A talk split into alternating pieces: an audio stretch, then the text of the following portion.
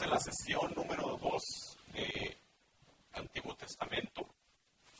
Y antes de empezar con el tema en sí, quería preguntarles si hay alguna pregunta, si hay algún comentario, si hay de la semana pasada algo que se haya quedado pendiente. ¿Vamos bien? ¿Le damos más rápido, más despacio? Bien. Ok, pregunta número dos. Hay que hacer un repaso. Entonces, ¿qué se nos quedó de la vez pasada? ¿De qué hablamos la semana pasada? Estaba el comercial, no sé si lo han visto, del, del Capitán Novio. Bueno, claro. ¿De qué hablamos la semana pasada? Vamos a hacer un repaso los diferentes sentidos de las escrituras. Muy importante, ¿cuáles eran los sentidos de las escrituras? De todos ellos, el más importante era cuál? ¿Cuál era la base? Les había comentado yo. Eso, eso, de todo eso, lo más importante es saber cuál es el más importante. Lo que el autor quiso decir a esa audiencia, o sea, el sentido literal. Esa es la base, esa es la fundación. Porque ¿qué es lo que pasa si el sentido espiritual, lo que Dios me quiere decir a mí, es la base? ¿En qué resulta eso? Porque cada quien tiene su interpretación y está bien, porque la escritura nos habla a todos de diferentes maneras. La lees tú el día de hoy, la lees en un año y a lo mejor te da un mensaje diferente. Está bien, es aceptable, pero empezamos como punto de partida con el sentido literal. Por eso estudiamos la cultura de aquel entonces, el lenguaje, quiso decir el autor en aquel entonces forma la base de la interpretación. Y ya después partimos a los diferentes sentidos espirituales, ¿verdad?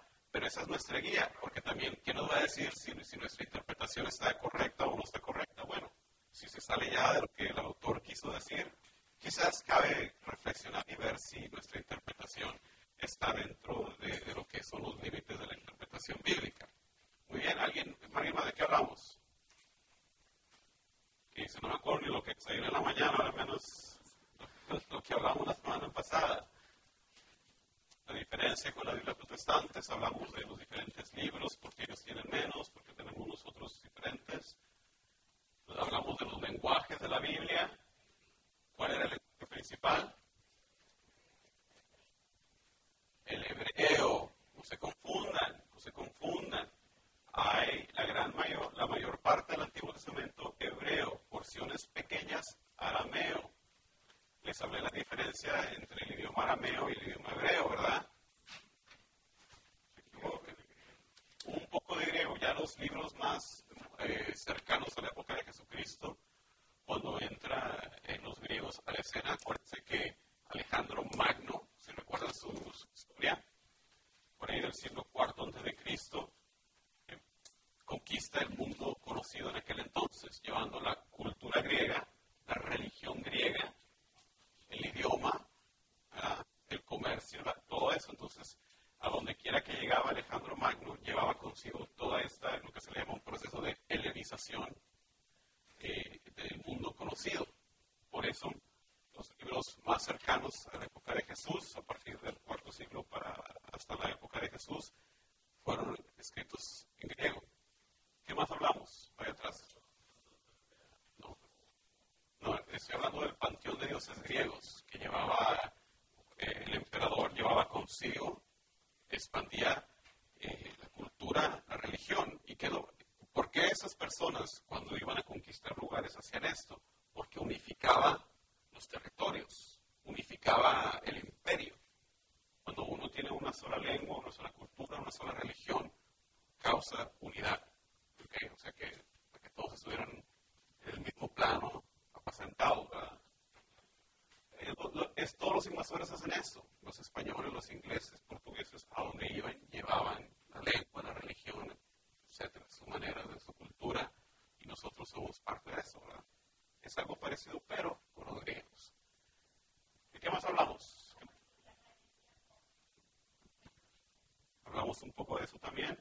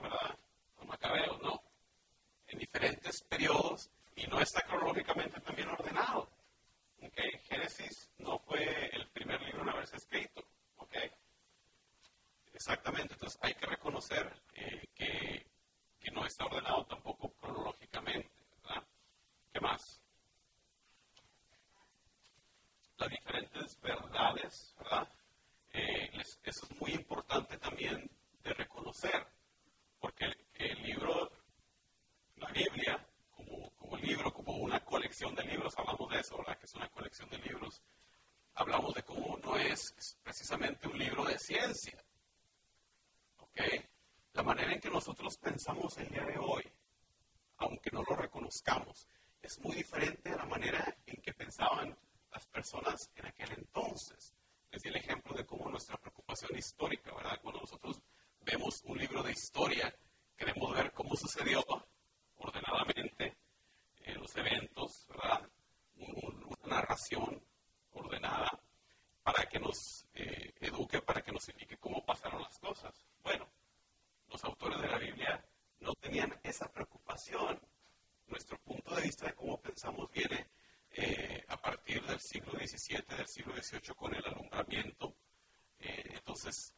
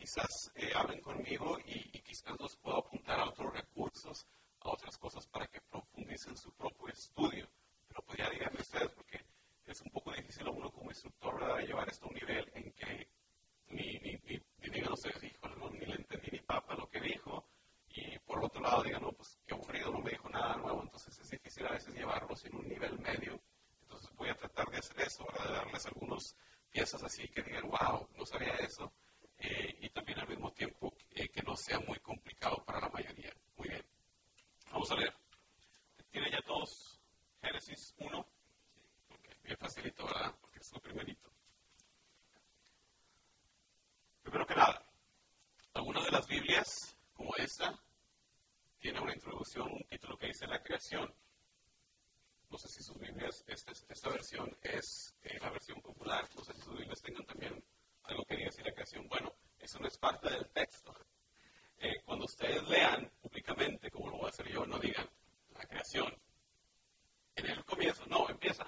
En el principio es cuando comienza, ¿verdad? Esos son títulos que los editores, los traductores han añadido, ¿verdad? Entonces no, no, no ganen el oso, ¿verdad? de leer y, empezar con el título ese. No, ese no es parte del texto, ahora es para nosotros los lectores, ¿ok? Ok, eh, vamos a ver hasta dónde les leo. Eh. El pasaje en sí que les voy a leer es el primer versículo del capítulo 1. Eh, podemos terminar incluso hasta el capítulo 2, versículo 4. Si no acabamos, les digo para que los, lo lean ustedes en casa. Capítulo 1, versículo 1. El pasaje va hacia el capítulo 2, versículo 4. Vamos a ver qué tanto contamos aquí. En el comienzo de todo, Dios creó el cielo y la tierra. La tierra no tenía entonces ninguna forma. Todo era un mar profundo, cubierto de oscuridad. Y el Espíritu de Dios se movía sobre el agua. Entonces Dios dijo, que haya luz. Y hubo luz. Al ver Dios que la luz era buena, la separó de la oscuridad. La llamó día. Y la oscuridad la llamó noche. De este modo se completó.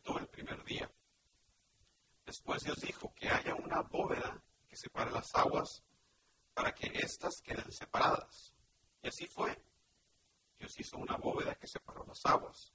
Una parte de ellas quedó debajo de la bóveda y otra parte quedó arriba. La bóveda la llamó cielo. De este modo se completó el segundo día.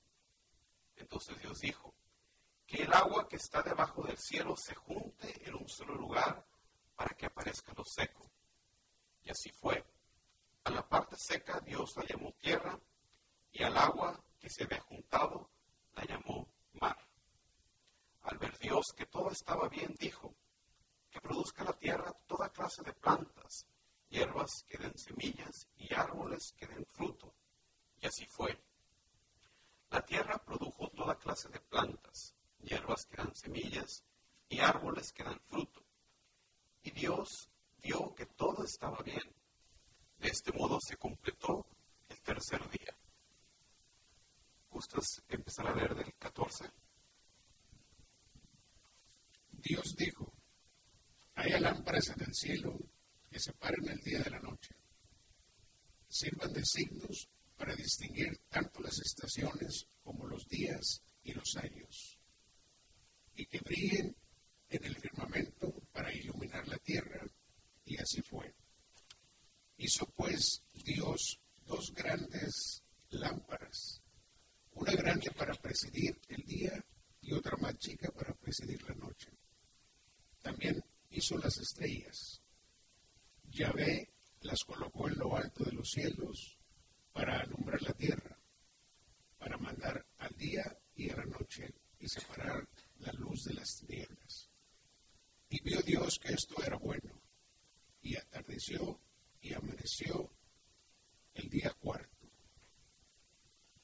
Dijo Dios, llénense las aguas de seres vivientes y revoloteen aves sobre la tierra y bajo el firmamento. Y creó Dios los grandes monstruos marinos y los seres que viven en el agua y todas las aves. Y vio Dios que estaba bien. Los bendijo Dios diciendo, crezcan, multiplíquense y llenan las aguas del mar y multiplíquense asimismo las aves en la tierra. Y atardeció y amaneció el día quinto.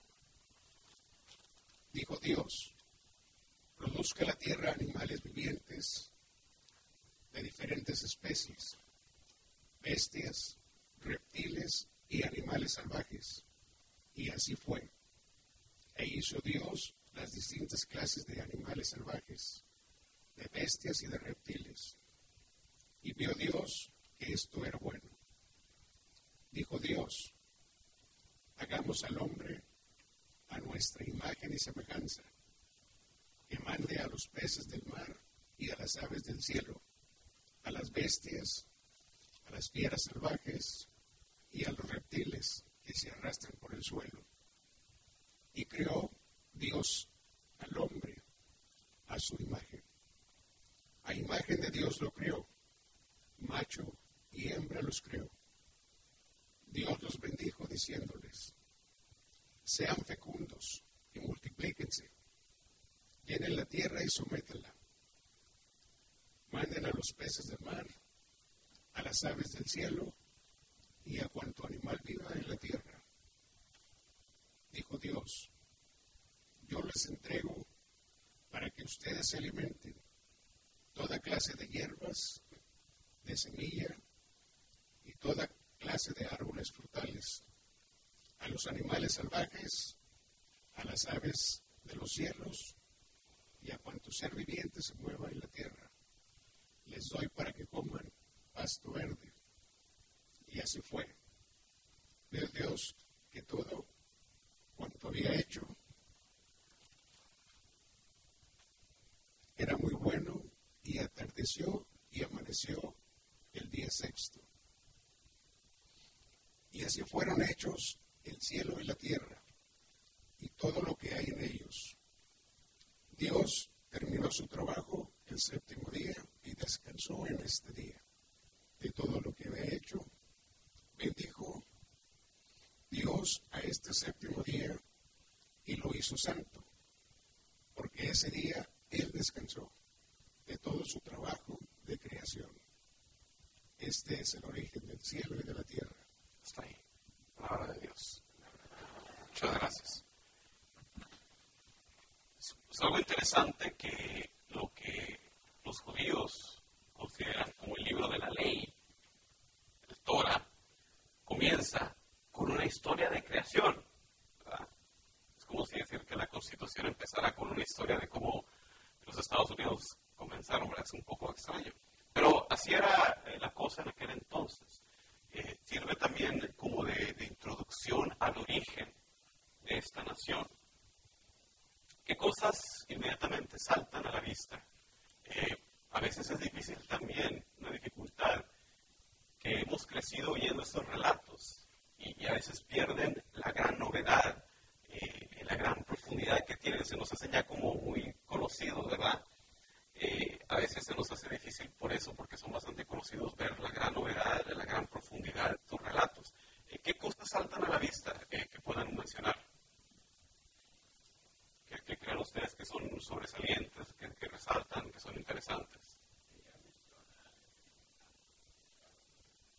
Desde un principio, la palabra en hebreo ruah, que quiere decir tanto espíritu como viento.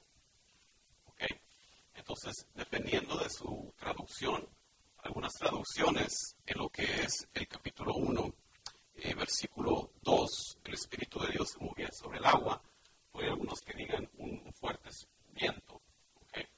Eh, dicen los biblistas que de acuerdo a las diferentes pistas gramáticas que hay, eh, espíritu es la traducción más correcta.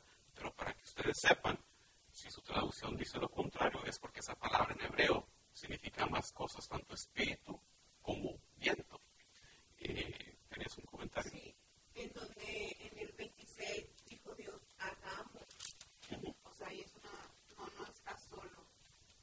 y hay varias interpretaciones de esa famosa declaración, hagamos al hombre a nuestra imagen y semejanza. Podría ser eh, que está usando el autor el, plural majestíco de, los reyes que dicen, hablan de esa manera, eh, eh, vamos a hacer esto, hablando de la voluntad del rey, ¿verdad? Un plural majestíco.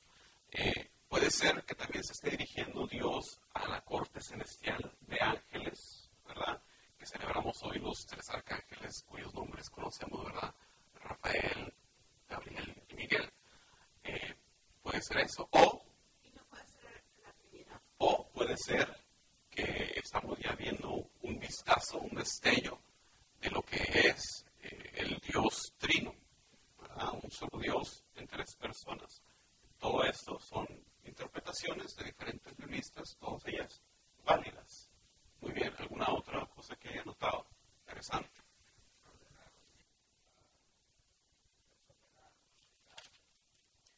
Hablamos muchas veces de este relato como el relato de la creación. Bueno, la creación ocurre el primer día. Más bien, lo demás es una ordenación, un poner en orden, poner ese caos en su lugar. ¿Ok? Entonces, sí, es, es un proceso que Dios crea de la nada y después se pone a ordenar las cosas.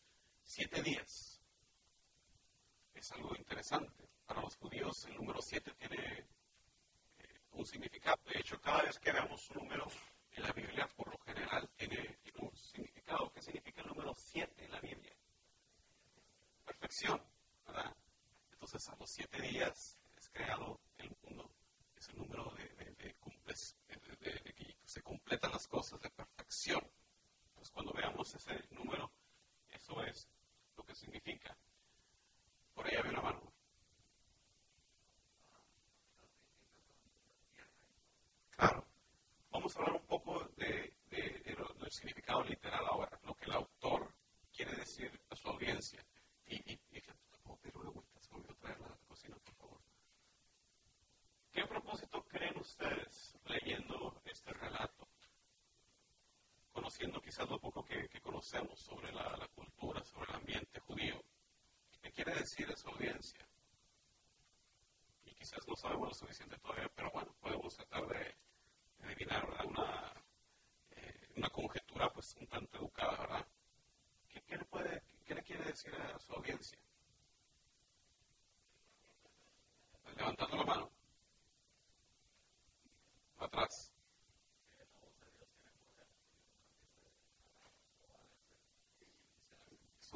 todopoderoso. Está hablando de, la, de quién es Dios, de la identidad de Dios. Gracias. Otra mano que te levantó, Señor.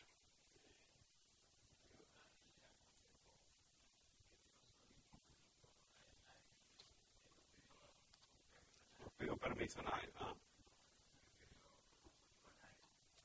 Muy bien. Recuerden, a ver, otra más. Muy bien. Recuerden ustedes el contexto cultural Dios algo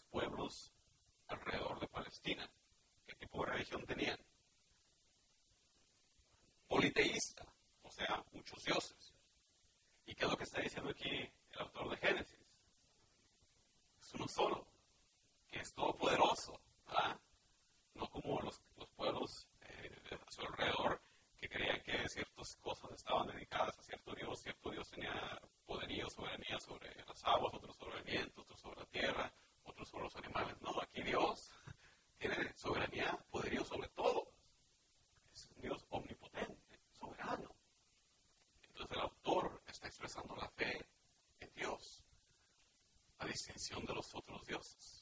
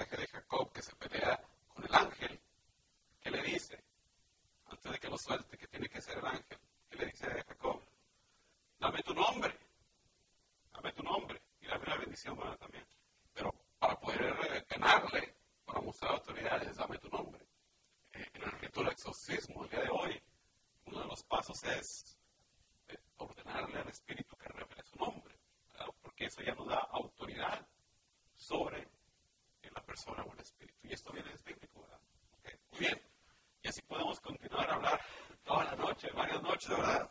Pero tenemos varios pasajes que considerar. Ok, entonces, con, con la pena. Eh, segundo pasaje de la creación. ¿Sabían ustedes que hay dos pasajes de la creación? Ah, pues ya vamos, porque ya, ya saben, ya están enterados. Era parte del show de, de sorprenderlos, pero ya lo saben. Muy bien. Segundo pasaje de la creación, vamos a comenzar a leer donde nos quedamos. Génesis 2, 4. Eh, este es uno de los ejemplos que les di la semana pasada de cómo cuando se pone anotación, el primer pasaje de la creación se acaba en el 2.4a, se acaba en medio versículo, como pueden ver ustedes ahí. 2.4b, cuando Dios el Señor hizo el cielo y la tierra. Entonces, el segundo relato de la creación, lo que les hablaba la semana pasada, eh, este pasaje empieza en la segunda mitad del versículo 4, capítulo 2. ¿Ok? Eh, ¿Quieres leer? Eh, empezamos del 2.4b, cuando Dios hizo el cielo y ahora hasta dónde llegamos. Eh, se acaba hasta el final del, del, del capítulo. El día en que Yahvé, Dios, hizo la tierra y los cielos, no había sobre la tierra arbusto ni ninguna planta silvestre había brotado, pues Yahvé Dios no había hecho llover todavía sobre ella, ni había hombre que cultivara el suelo. Sin embargo, brotó desde la tierra un manantial y regó toda su superficie. Entonces Yahvé formó al hombre con el polvo de la tierra y sopló en sus narices aliento de vida, y existió el hombre con aliento y vida. Luego, Yahvé plantó un jardín en un lugar del oriente llamado Edén. Ahí colocó al hombre que había formado. Yahvé hizo brotar del suelo toda clase de árboles agradables a la vista y buenos para comer. Y puso en medio del árbol el árbol de la vida y el árbol de la ciencia del bien y del mal. Del Edén salía un río que lo regaba y se dividía en cuatro brazos. El primero se llamaba Pisón y es el que rodea la tierra de Evila, donde hay oro fino, piedras preciosas y aromas. El segundo río se llamaba Gijón y es el que rodea la tierra de Cus. El tercer río se llama Tigris y es el que corre de oriente al oriente de Asiria. Y el cuarto río es el Éufrates. Yahvé tomó pues al hombre y lo puso en el jardín del Edén para que lo cultivara y lo cuidara. Y Dios le dio esta orden al hombre.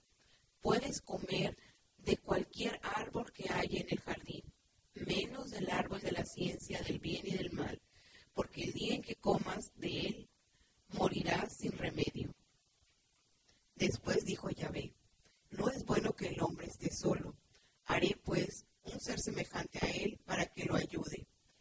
Entonces Yahvé formó de la tierra todos los animales del campo y todas las aves del cielo, y los llevó ante el hombre para que les pusiera nombre.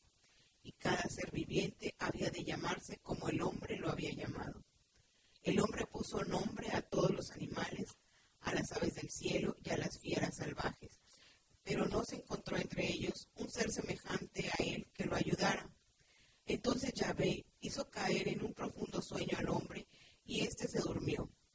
Y le sacó una de sus costillas, tapando el hueco con carne. De la costilla que Yahvé había sacado al hombre, formó una mujer y la llevó ante el hombre. Entonces el hombre exclamó, Esta sí es hueso de mis huesos y carne de mi carne. Esta será llamada varona, porque del varón ha sido tomada. Por eso el hombre deja a sus padres para unirse a una mujer, y los dos una sola carne son. Los dos estaban desnudos, hombre y mujer, pero no por eso se avergonzaban. Palabra de Dios. Gracias. Ok, atrás. Lo creó de hecho en el versículo 27. En el siguiente versículo, Dios creó.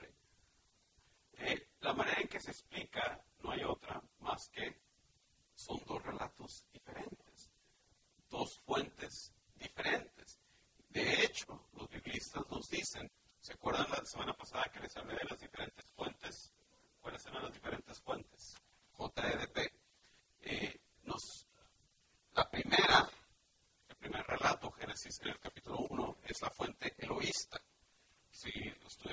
texto en hebreo, cuando dice el nombre de Dios, es Elohim. Elohim significa en hebreo, es la forma plural de la palabra Dios y significa el Altísimo.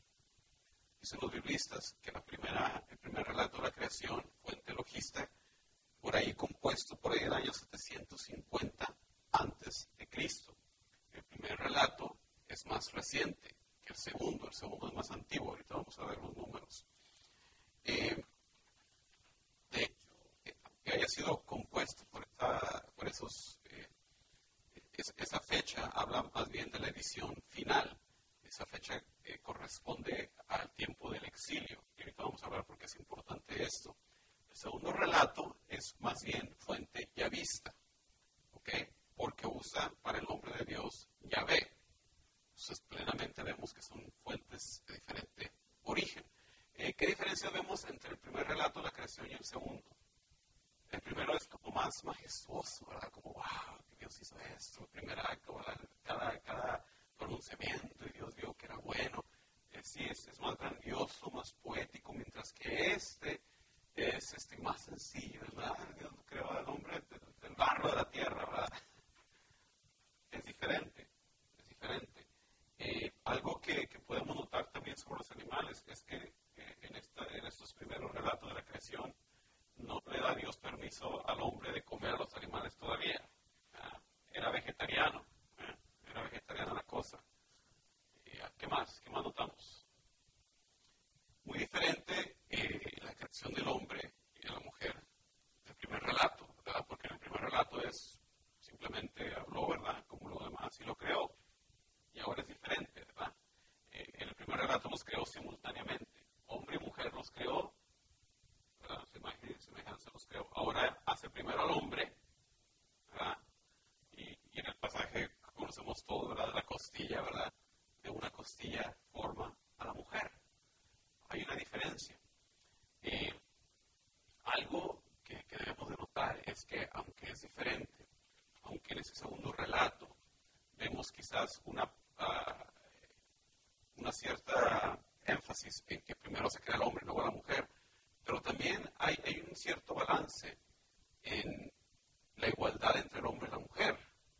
Los padres de la iglesia interpretan esta creación de la mujer, de la costilla de Adán, como algo muy significativo, porque no crea Dios a la mujer, ni, ni de la parte de abajo de los pies del hombre para que el hombre la pisoteara, ni la crea de la parte de arriba de la mujer para que la mujer estuviera arriba de él. La crea del costado, de un lado, para que estuviera a su lado, para que haya una cierta igualdad. Original. Eso se corrompe por el pecado, como vamos a ver en el siguiente pasaje, la caída. Pero la visión original es igualdad. Si quieren ustedes eh, eh, profundizar sobre estos pasajes, les recomiendo mucho eh, las predicaciones, las prédicas de Juan Pablo II, que se le conoce en conjunto como la teología del cuerpo. Y las pueden encontrar, pueden comprar el libro si quieren, o pueden buscar, hacer una búsqueda en Google. Lo que estoy pensando hacer es ponerle todos estos recursos a ustedes juntos, pero yo creo que lo voy a hacer para que lo tengan todo junto. Y lo pueden eh, ver incluso en el sitio de internet del Vaticano, o una serie de audiencias de los miércoles, que, cada miércoles esas audiencias generales, los papas usualmente eligen un tópico. Juan Pablo II, al principio de su pontificado, lo dedicó a la teología del cuerpo y hace una exégesis profundísima sobre estos pasajes, viendo en ellos, hablando de la dignidad del hombre y la mujer, eh, no solamente la sexualidad, sino de la dignidad humana propia. Se lo recomiendo bastante si ustedes quieren profundizar sobre estos temas. Eh, ¿Qué más vemos por ahí, en estos pasajes ahí atrás? Todo es eso. Puedes comer del fruto de todos los árboles, menos el árbol del bien y el mal. O sea que, al revés, no, no se los dio. Una vez más, hay que ser cuidadosos. Y, no solo eso, es interesante también porque culturalmente, ¿quién es el que deja en la cultura judía a su padre y a su madre? El, la mujer.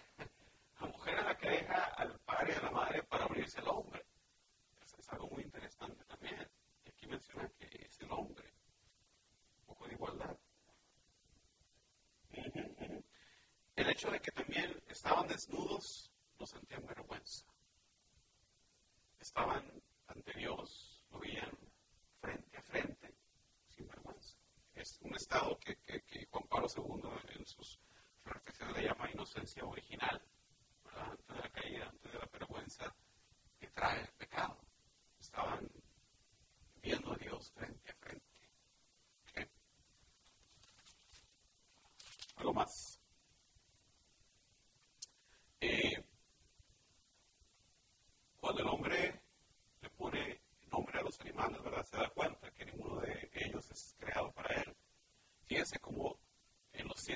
Los seis días de la creación con el séptimo descanso, al final de cada evento de creación, Dios dice,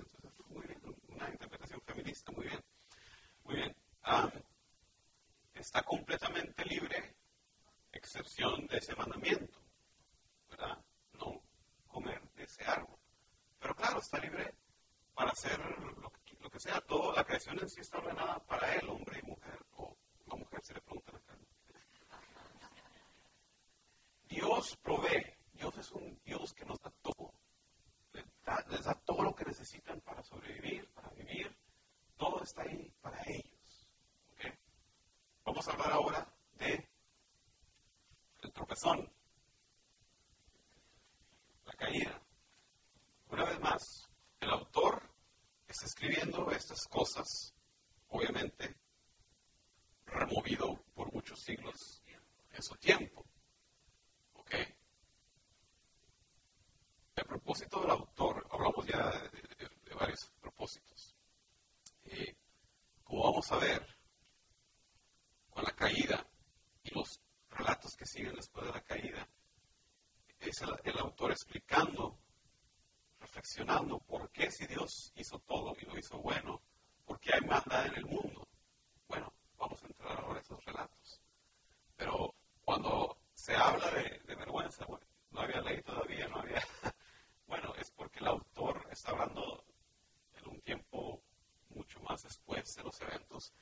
De hecho, esta es una historia primordial, o sea, es incluso eh, antes de la historia.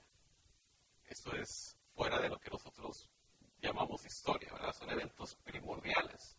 Entonces, claro, de vez en cuando como que al autor se le salen cosas así, ¿verdad? Como el otro pasaje que mencionamos, deja al hombre, la mujer, deja a sus padres, cuando todavía no hemos hablado de eso, ¿verdad?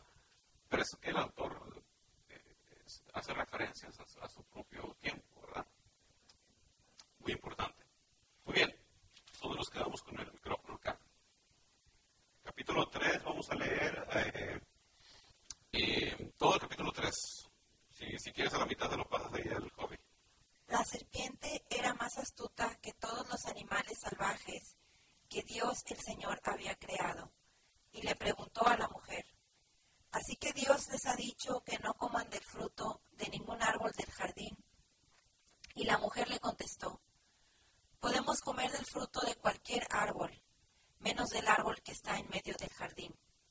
Dios nos ha dicho que no debemos comer ni tocar el fruto de ese árbol porque si lo hacemos moriremos.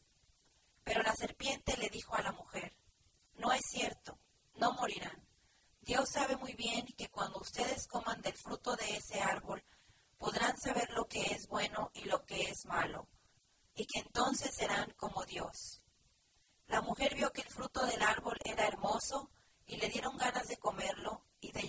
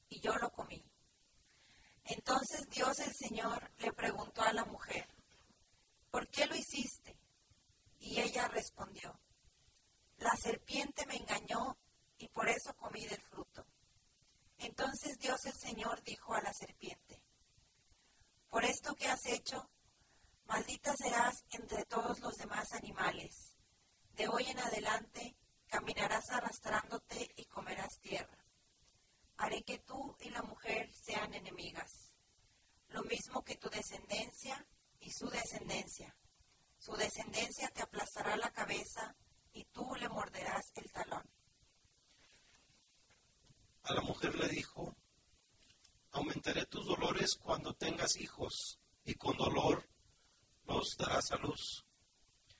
Pero tu deseo te llevará a tu marido, y él tendrá autoridad sobre ti. Al hombre le dijo, como le hiciste caso a tu mujer y comiste del fruto del árbol del que te dije que no comieras, ahora la tierra va a estar bajo maldición por tu culpa. Con duro trabajo la harás producir tu alimento durante toda tu vida. La tierra te dará espinos y cardos, y tendrás que comer plantas silvestres. Te ganarás el pan con el sudor de tu frente, hasta que vuelvas a la misma tierra de la cual fuiste formado. Pues tierra eres y en tierra te, comer, te convertirás. El hombre llamó Eva a su mujer pues ella fue la madre de todos los que viven. Dios, el Señor, hizo ropa de pieles de animales para que el hombre y su mujer se vistieran, y dijo, Ahora el hombre se ha vuelto como uno de nosotros, pues sabe lo que es bueno y lo que es malo.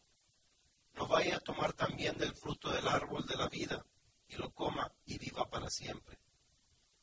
Por eso Dios el Señor sacó al hombre del jardín en Edén, de Edén, y lo puso a trabajar la tierra de, la cual había sido formado. Después de haber sacado al hombre, puso al oriente del jardín unos seres alabados y una espada ardiendo que daba vueltas hacia todos lados para evitar que nadie llegara al árbol de la vida. ¿Quién es la serpiente? ¿Dónde dice eso aquí? no dice, en el texto no dice eso, ¿verdad?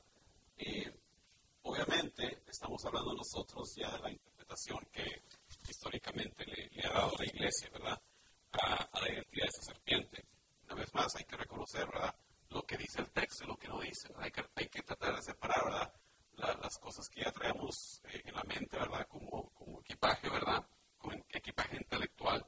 Pero en ningún lado dice aquí de identidad quién es. De hecho, pues no lo sabemos. Eh, en aquel entonces los judíos en su concepción, en su concepto religioso, no tenían eh, la concepción de, Satanás. Eso fue evolviendo, eso fue desarrollándose después. ¿okay? ¿Qué cosas notamos ahí? Eh, ¿Cuál es el problema con lo que, con lo que le contesta la mujer a la serpiente? ¿Cuál es el problema ahí? Bueno, primero que nada, ¿verdad? primero. Pero fíjate en la respuesta. Hay curiosidad, claro. El primer problema, cuando le pregunta a la serpiente, eh, cuando lo leo, lo leo en esta, en esta voz. Así que Dios les ha dicho que no coman del fruto de ningún árbol del jardín. Así lo leo yo en esa voz en mi mente. Porque es una serpiente. Tiene que caracterizar, ¿verdad? Y la mujer le contestó, podemos comer del fruto de cualquier árbol, menos del árbol que está en medio del jardín. Yo les he dicho que no podemos comer ni tocar el fruto de ese árbol. ¿A qué horas Dios le había dicho eso? ¿Qué fue lo que le había dicho Dios? Sea que ella le está agregando. Ese es un problema. Ese es un problema. Está ya faltando, de cierta manera, a la ley que le había dado Dios, al mandamiento. Ya lo está corrompiendo, ya lo está distorsionando. En ningún momento Dios había hecho que no lo tocara. Pero veamos ya cómo, a través de esa curiosidad, de ese diálogo, empieza a distorsionarse ya el mandamiento de Dios, la palabra de Dios que le había dado, se empieza a distorsionar y le da entrada a eso. Y le dice, no morirán. Dios sabe, como diciendo, bueno, eh, le da esa tentación de que lo que pasa es que Dios no quiere que sean como ustedes, para que ustedes sean como Él. Y es ahí donde entra el problema de la curiosidad, ¿verdad? Vio el fruto, vio que era hermoso, se le hizo chorizo, como dicen, ¿verdad? Otra cosa, donde dice aquí que era una manzana. Y, ustedes en, el arte, en todo, van a ver siempre es una manzana. Lo que, lo que pasa es que en la traducción al latín, eh, la palabra para manzana, la palabra eh, es malum, eh, significa lo mismo que manzana, el mal, el pecado. Entonces por ahí como que se le metió en la mente a las personas, así como en el pasaje de Pablo, ¿verdad? De, la visión que se cayó del caballo, pues en ningún lado hay caballo. Así algo parecido sucedió, no hay, no aquí en ningún lado dice manzana, de hecho no hay manzanas en Palestina nativamente, hoy en día te vas al mercado y sí hay, pero nativamente no vienen de Palestina las manzanas, entonces no era una manzana. Otra vez, tener cuidado. De, de nuestra propias cosas que traemos ya de nuestro entendimiento, de nuestro estudio, y leer cuidadosamente el texto, Señor. Si sabía la serpiente el mandamiento, así que Dios les ha dicho, o sea, como que estaba presente eh, cuando Dios les da la orden. La, serpiente dice, Dios les ha dicho que no coman del fruto de ningún árbol del jardín. Es otra cosa interesante de que, pues, previamente no decía nada de la serpiente. Entra a la escena y resulta que se entera de, lo que ha pasado anteriormente. Otra cosa, eh, una, una, vez más, se toma todo ese pasaje, lo estábamos riendo ahora cuando habla de la mujer y eso, se ha usado, ¿verdad?, para, eh, de manera de discriminación para la mujer. Nada de eso, ¿verdad? Tanto mata el que, como dice el dicho, tanto peca el que mata la vaca como el que le detiene la pata, ¿verdad? no podemos decir, no, es que la mujer, no, nada de eso, nada de eso. Juan Pablo, San Juan Pablo nos dice en su interpretación, eh, en su exegesis, la culpa no es ni del hombre ni de la mujer, la culpa es del pecado. Por el, por el pecado es que entra la distorsión que tenemos hoy en día. ¿Qué diferencia hay del pasaje capítulo 2, donde Dios enseña a la mujer, a Adán, y que dice Adán cuando la ve por primera vez. Como dicen, como dicen por ahí, le brillaron los ojitos, ¿verdad? Y, dice, wow, ¿verdad? Wow, esta sí es carne, carne.